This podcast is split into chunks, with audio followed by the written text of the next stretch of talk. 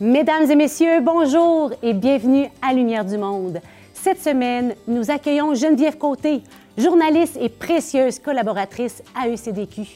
Nous parcourons avec elle les moments forts de son histoire.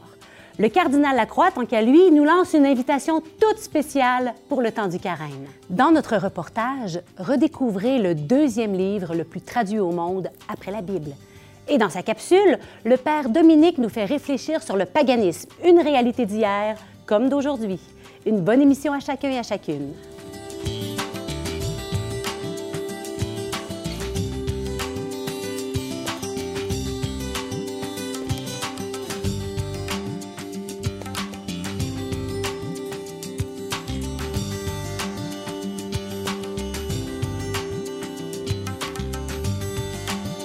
Avec grande joie que j'accueille aujourd'hui en studio ma bonne amie Geneviève Côté. Depuis deux ans, elle éclaire nos vies sur les ondes de CDQ.tv. Ses précieux conseils soutiennent et nourrissent notre vie de foi. Mais qui est-elle? D'où vient-elle? C'est ce que nous découvrons à l'instant. Bienvenue Geneviève. Merci Geneviève. Alors, tu le sais, euh, ben, tu es rayonnante, en tout cas à mes yeux, dans ton regard, dans ton sourire. Je te le dis souvent parce que c'est euh, voilà, ta présence fait du bien, me fait du bien et je crois fait aussi beaucoup de bien à ceux qui nous écoutent. Ben, gloire à Et- Dieu. Ben oui, je t'en sens aujourd'hui. Euh, tu es une fille pleine de vie et la foi est précieuse pour toi. Alors, raconte-nous ce qui fait qui tu es, ton histoire. Ben tout simplement, euh, d'abord mon enfance, euh, j'ai grandi dans une famille catholique. On allait à la messe le dimanche. Euh, ma mère a vécu une grande conversion. Euh, moi j'aimais Jésus, c'était un bon ami. Je trouvais que c'était un bon gars. tu sais, on disait qu'il était toujours là pour nous, puis que moi je croyais à ça. Puis j'aimais beaucoup l'Évangile, la parole de Dieu, l'entendre, les homélies à la messe. Là, j'aimais vraiment ça pour vrai. Je faisais partie d'un groupe de prière pour enfants, la chorale à la messe aussi. Euh, vraiment euh, à fond, mais j'étais une, une enfant euh, aussi très leader, pleine de vie. Je faisais plein d'autres choses aussi, mais Jésus était là. Puis il faisait partie de ma, ma gang. Euh, mes parents se sont séparés au début de mon adolescence. Ça Un a, été un, choc. ah, ça a été un gros choc, puis ça a comme été un contre-témoignage pour moi, là, un amour inconditionnel qui pardonne tout, puis tout ça, là. C'est comme si ça, ça a été compliqué pour moi de gérer, fait que j'ai... Puis avec la puberté, puis tout ça, là, j'étais dans une période un peu trouble, Euh, donc j'ai un peu, beaucoup, mis ça de côté, voire même, des fois, je le, je le dis, là, c'est malheureux pour le Seigneur, mais je l'ai mis à poubelle. J'ai dit non, c'est pas crédible, donc j'arrête de croire. Bon.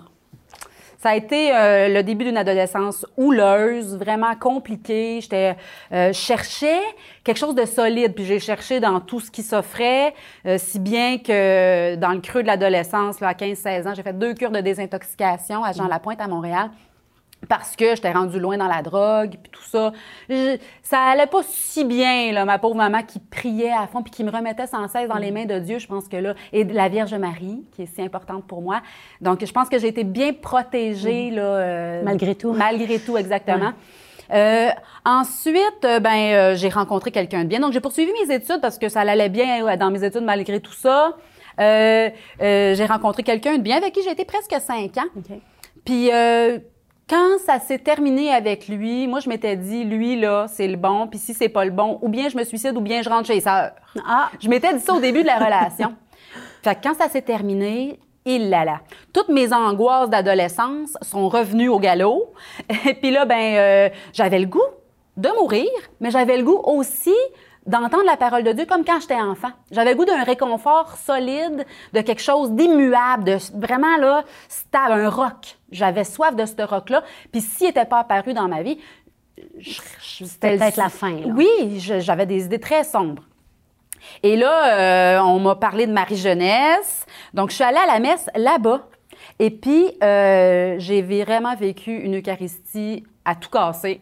J'étais dans les ténèbres. Quelqu'un a allumé l'interrupteur. La lumière s'est fait. Dieu est vivant. Je ne suis plus seule. Et c'est comme si le Seigneur m'avait fait un gros câlin. M'a dit, c'est fini, ma chérie, je suis là. Maintenant que tu es prête à me raccueillir. C'était moi qui l'avais mis dehors, le bon Dieu. Là. Lui, il m'a il m'a jamais laissé tomber. Au contraire, il était là plus que jamais toute le- dans toutes mes difficultés.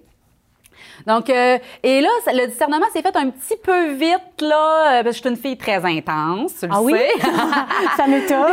J'étais une fille très intense. Fait que moi, c'était tout ou rien. Trois mois après ma conversion, je, je suis rentrée à Marie-Jeunesse, puis euh, je veux devenir consacrée religieuse. Je veux... euh, Missionnaire. Ah, je rêvais d'une mission, puis tout ça. Et c'est ce qui s'est passé. On aurait pu, à ce moment-là, discerner un peu mieux. Bon, mais bon, c'est pas grave. Je, je, je suis ravie de tout ce que j'ai vécu. Je serais pas où je suis aujourd'hui. Je serais pas celle que je suis aujourd'hui si j'avais pas tout vécu ça. Donc, c'est tout est bénédiction. Dieu se sert de tout pour le bien.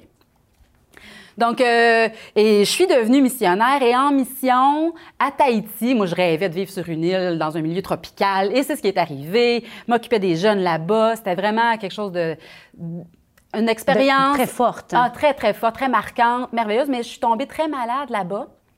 Et j'ai été complètement arrêtée du jour au lendemain, là, Mm-hmm. une, une rupture de kyste. Bref, euh, alitée pendant 18 mois là-bas, à souffrir le martyr physiquement. Mais là, ça m'a fait entrer dans des souffrances aussi. Là. Tout le sens de ma vie, j'étais heureuse, moi, de déployer mes talents au service du Seigneur, au service de la jeunesse tahitienne, puis tout ça. Là, il n'y avait plus rien de possible. J'étais dans... le- Je suis retombée dans une espèce de brouillard. Et euh, là, je suis revenue au Québec, on a discerné, puis on a dit, ouais, je pense que j'ai besoin d'un rythme plus domestique, de, de quelque chose de plus ordinaire. Euh, et bon, ça a été troublant pour moi, perturbant, tout ça. Donc, en quittant Marie-Jeunesse, euh, j'ai aussi un peu eu besoin de trouver d'autres repères que ceux de la vie religieuse. Trouver un chemin où ma foi pourrait se vivre tout simplement dans un quotidien ordinaire, comme monsieur, madame, tout le monde. Puis euh, euh, quatre heures de prière par jour, là, ça me le disait plus. C'était...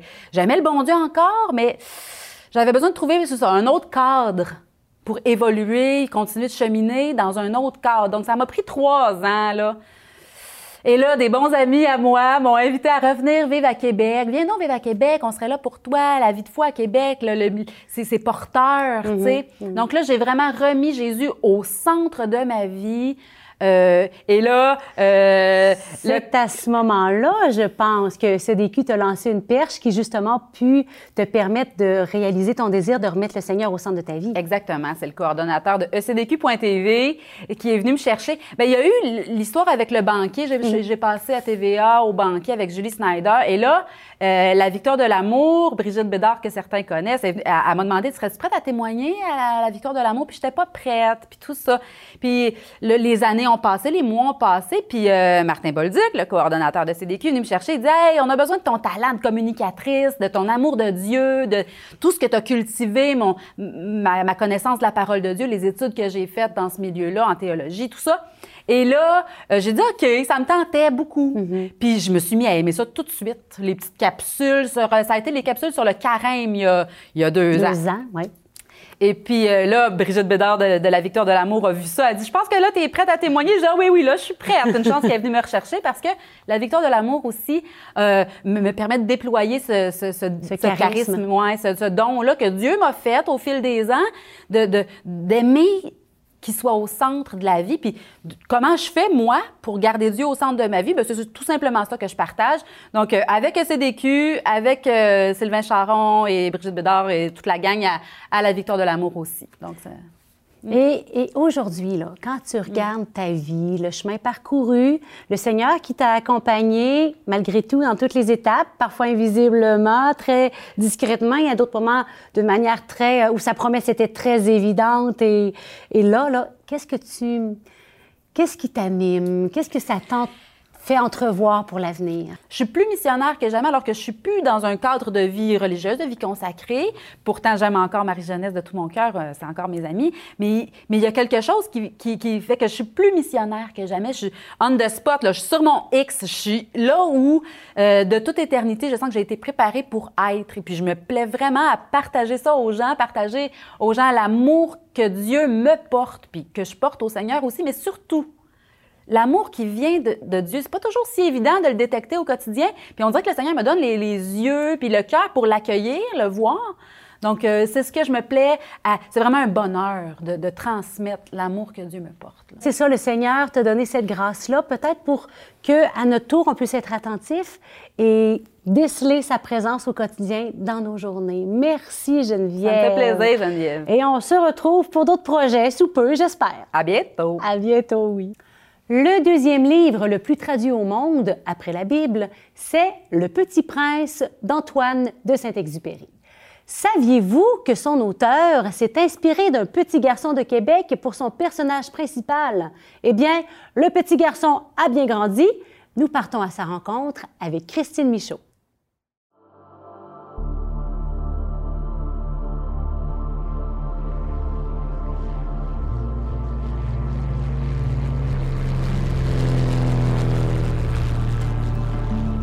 Alors, pour me présenter, ben, je m'appelle Christine Michaud. Alors oui, le livre Le Petit Prince est toujours vivant. Euh, c'est parti d'une rencontre. Il y a des rencontres qui changent notre vie, je crois.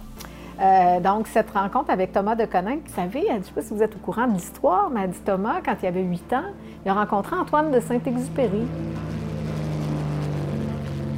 Parce que son père, Charles de Coninck, le pavillon de Coninck de l'Université Laval qui est en son nom, euh, Charles de Coninck était ami avec Saint-Exupéry, l'a invité au Québec, à Québec pour venir prononcer une conférence au Palais Montcalm. Et il a passé le reste de la journée avec la famille de Coninck à leur maison. Il habitait à l'époque dans le Vieux-Québec, rue Sainte-Geneviève. Et Thomas, à l'époque, il avait 8 ans, petit garçon de 8 ans, qui, je pense, a, eu un certain effet sur euh, Saint-Exupéry parce que Saint-Exupéry a passé la soirée avec Thomas. Ben, comme j'ai indiqué dans le livre, j'ai- mes souvenirs sont les souvenirs d'un enfant de, de 8 ans. hein. Euh, C'est un texte est venu chez nous euh, le 4 mai 1942. Euh, je suis né en 1934, donc j'avais 8 ans. Et mon souvenir principal, c'est que un texte était planté au milieu du salon chez nous, mais c'est assis assis avec nous, les enfants. Et il nous faisait des petits avions à papier. Et, puis il nous montrait comment on les lançait. Et euh, il écoutait nos questions avec beaucoup de, de, patience et d'intérêt, ce à quoi on n'était pas tellement habitué. Moins, on me reprochait, on disait toujours, euh, ma, ma- ma- ma maman me disait, tu parles, tu parles trop, tu poses trop de questions, tais-toi, tais-toi. Euh, mais lui, c'était tout le contraire. Christine Michaud a pris l'initiative de, de cet ouvrage. Euh, elle m'en a parlé, qu'elle voudrait. euh, euh, elle m'a décrit le projet qui, qui- a donné lieu à cet ouvrage, en fait, tel qu'il est. J'ai dit oui, pourquoi pas. Et c'est pas longtemps après que Saint-Exupéry est parti de Québec. C'est en allant à New York où il a commencé à écrire le fameux conte mythique du Petit Prince. Donc, c'est toujours resté que Thomas de Coninck aurait inspiré le personnage du Petit Prince de Saint-Exupéry.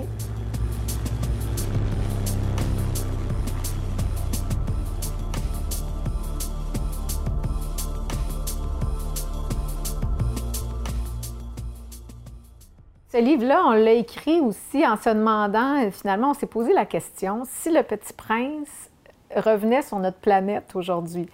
Bon, si on s'imagine que le Petit Prince existe, là, on, joue à l'enfant. On a 5 ans, on s'imagine que le Petit Prince, ou 8 ans peut-être pour reprendre l'histoire de Thomas, euh, revient sur la planète aujourd'hui. C'est quoi son constat?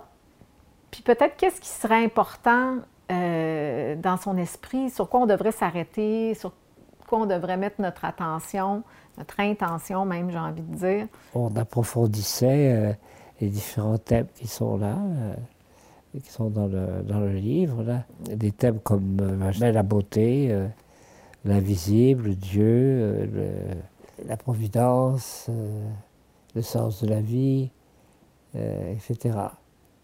Des, des- des- des thèmes qui rejoignent tout le monde. Euh, C'est sûr qu'on s'est rendu compte, en approfondissant les différents thèmes, on s'est rendu compte à quel point tous les thèmes les plus. les thèmes ultimes, au fond, euh, nous, conduisent tous euh, vers le, divin, vers Dieu. Et, chez Saint-Exupéry lui-même, hein, c'est- il y a cette phrase qui m'avait, que j'ai citée quelque part dans le livre qui, dans, dans, Citadelle, où il décrit l'ennui comme l'ennui, c'est parce qu'on est privé de Dieu. On s'ennuie parce qu'on est privé de Dieu.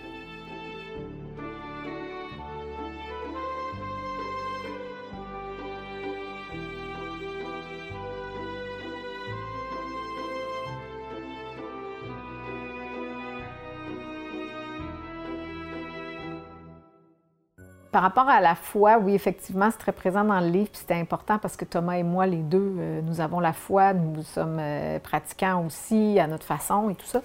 Euh, mais personnellement, moi, c'est encore plus important aujourd'hui de, d'oser, puis c'est important que je le dise, oser en parler, parce que c'est sûr que moi, je viens du milieu des médias, tu des, médias de masse, comme, bon, TV, j'ai travaillé beaucoup à TVA, je travaillais dans des radios et des postes de radio, tout ça.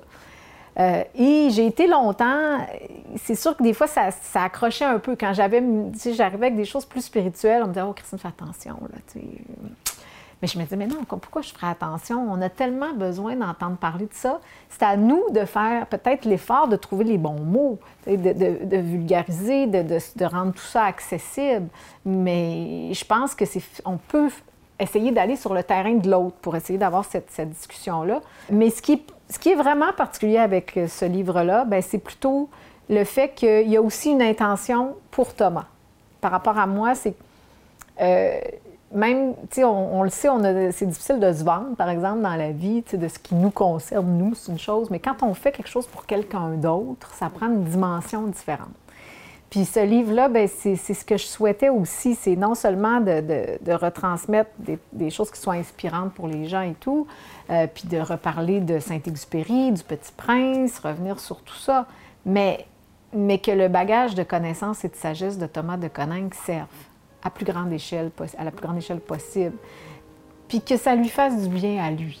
Je, à chaque fois que je, je lui envoie des messages de lecteurs ou que je lui partage des choses, c'est drôle parce que je, vois le petit Thomas de 8 ans.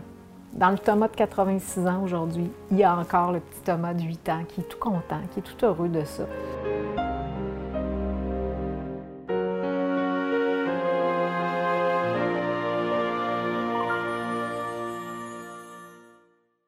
Le carême, c'est déjà ce mercredi, le 17 février. Pour l'Église, c'est toujours un temps fort qui nous mène au sommet de notre année, la fête de Pâques. Je ne sais pas si c'est la même chose pour vous, mais personnellement, à chaque fois que j'ai vécu avec sérieux et profondeur la démarche du carême, la fête de Pâques a été d'autant plus lumineuse, grandiose. Eh bien, cette semaine, dans la chronique des évêques, nous recevons le cardinal Gérald Cyprien Lacroix qui nous parle de ce temps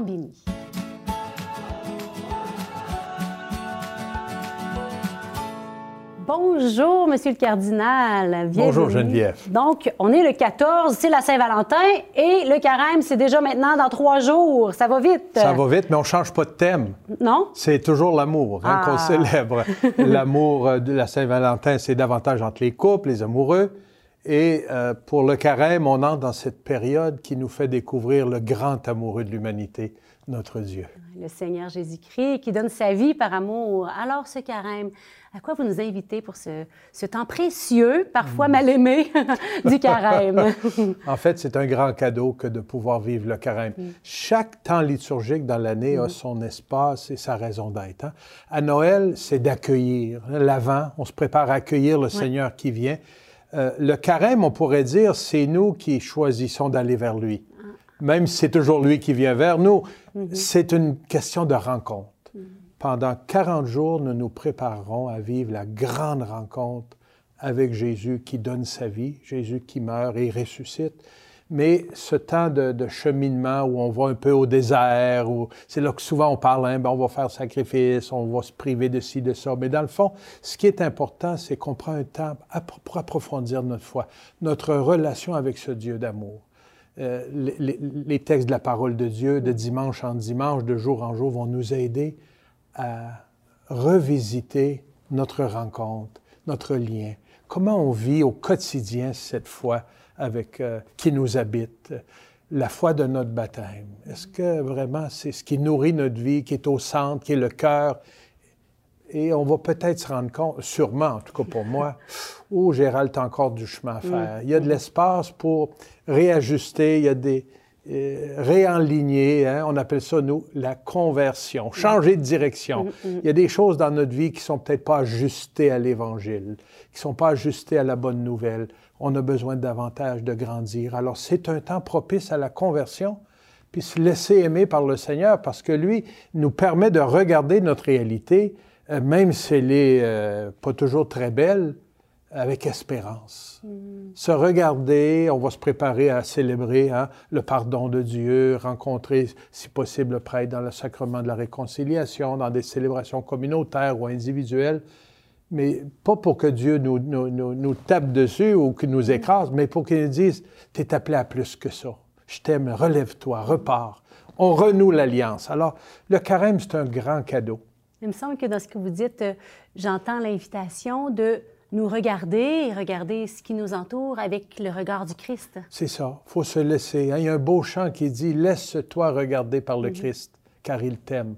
C'est ça. On va se laisser regarder et les pages d'Évangile qui vont nous accompagner nous amènent à cela, justement. Mhm. Pour qu'en regardant les personnages du Nouveau Testament, on se dise Moi aussi, Dieu me regarde avec ce regard de bonté, de bienveillance, de miséricorde. Mm-hmm. Il veut que je me relève et que je poursuive ma vie. Je à plus. Mm. C'est un peu comme une grande retraite spirituelle. C'est ça. Des fois, on se retire pour aller dans un lieu, un monastère ou je ne sais où, une retraite, pour vivre un temps de ressourcement. Mais là, on dirait que c'est le Seigneur qui vient nous rejoindre dans notre quotidien.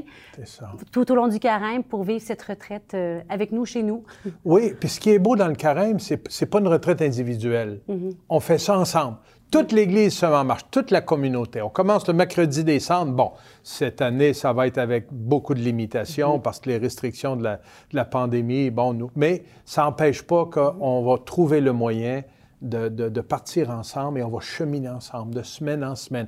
Beaucoup de gens dans leur maisonnée font des partages de la parole de Dieu. Avec quelques personnes autour de nous, on va méditer la parole, on va s'inspirer, s'aider les uns les autres pour qu'on arrive à Pâques renouvelés. Mm, c'est beau. Comme le peuple, hein, il traverse le désert. C'est pas un ou deux personnes, une ou deux personnes, c'est en Église, c'est le peuple de Dieu. Ça nous donne du courage pour traverser euh, le désert. Oui, oui, oui, oui. Euh, comme le peuple de Dieu a marché 40 ans dans le désert pour arriver à la terre promise, ben nous, on marche 40 jours euh, dans ce désert qu'on appelle le carême, mais qui est habité parce que le Seigneur est là. Hein. On va discerner sa présence au milieu de nous pour qu'on arrive, nous aussi, à la terre promise, qui est mm. la vie en abondance en Jésus-Christ. C'est beau, hein? C'est beau, notre foi chrétienne. C'est riche. C'est très riche. Bon carême, Geneviève. Bon carême à tous ceux et celles qui, avec nous, vont se mettre en route. On va être nombreux cette année. Puis même si on est un peu confinés, bon, selon les restrictions, on avance. Le Seigneur est avec nous. Grand merci. On se retrouve à Pâques, tout ressuscité avec le Seigneur. Minimum. à bientôt. Comment un prêtre catholique peut-il nous proposer d'accepter le paganisme? C'est une capsule pleine de surprises que nous réserve le Père Dominique. Nous la découvrons à l'instant. Aujourd'hui, accepter le paganisme comme une réalité de notre société.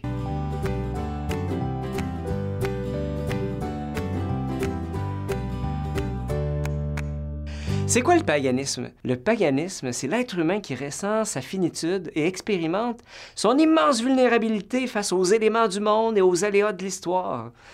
N'importe quand, ben, tu peux être frappé par la maladie, le malheur, la mort, ou l'un des tiens. Dès lors, tu cherches la protection et la prospérité. C'est là que surgit le premier et le plus antique sentiment religieux, la religiosité naturelle de l'être humain.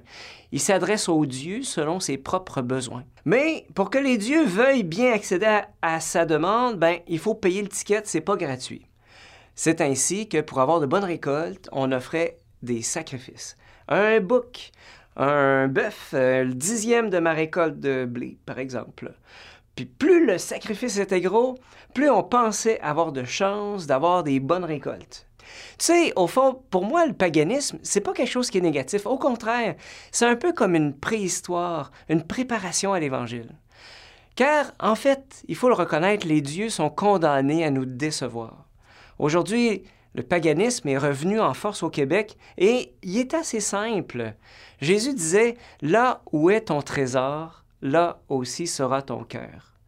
Tout ce que tu peux ériger comme un absolu, l'argent, le pouvoir, le sexe, le sport, la réussite, les choses matérielles, tout en fait, ce en quoi tu mets ta sécurité, eh bien c'est ça une idole, c'est ça un Dieu.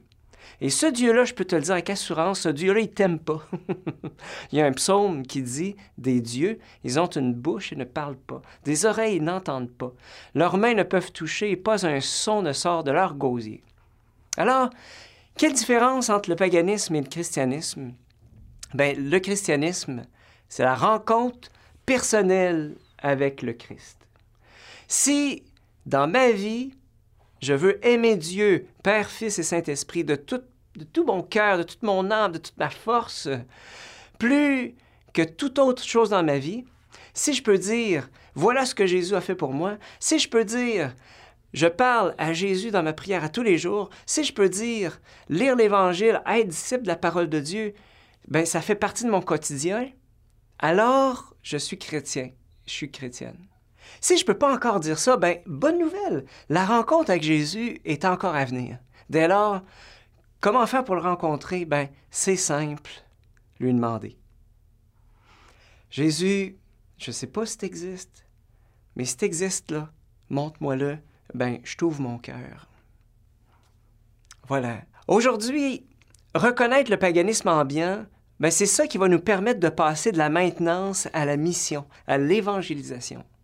Car si on regarde le paganisme comme il est, dès lors, on peut commencer à se sentir concerné par ce qui fait le cœur de l'identité de l'Église catholique évangélisée.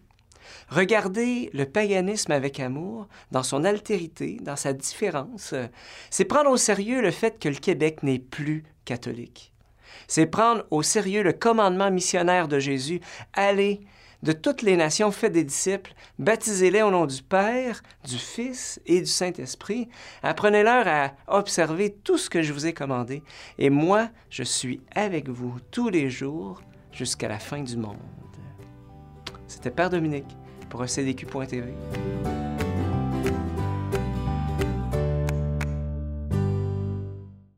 J'espère que vous avez apprécié cette émission. Nous nous retrouvons la semaine prochaine. J'aurai l'immense bonheur d'accueillir André Roy et Léonie Rodrigue, un couple qui nous parle de conciliation travail, famille et vie de foi. Aussi, nous recevons Valérie Robert-Dion qui, dans sa chronique, nous donnera des nouvelles de l'Église de Québec. L'abbé Michel Sauvageau nous livrera son témoignage de vie et nous recevrons une belle capsule sur le temps du carême avec le mouvement des brebis de Jésus. D'ici là, retrouvez plus de contenu sur notre page Facebook ainsi que notre site Internet. Une belle semaine.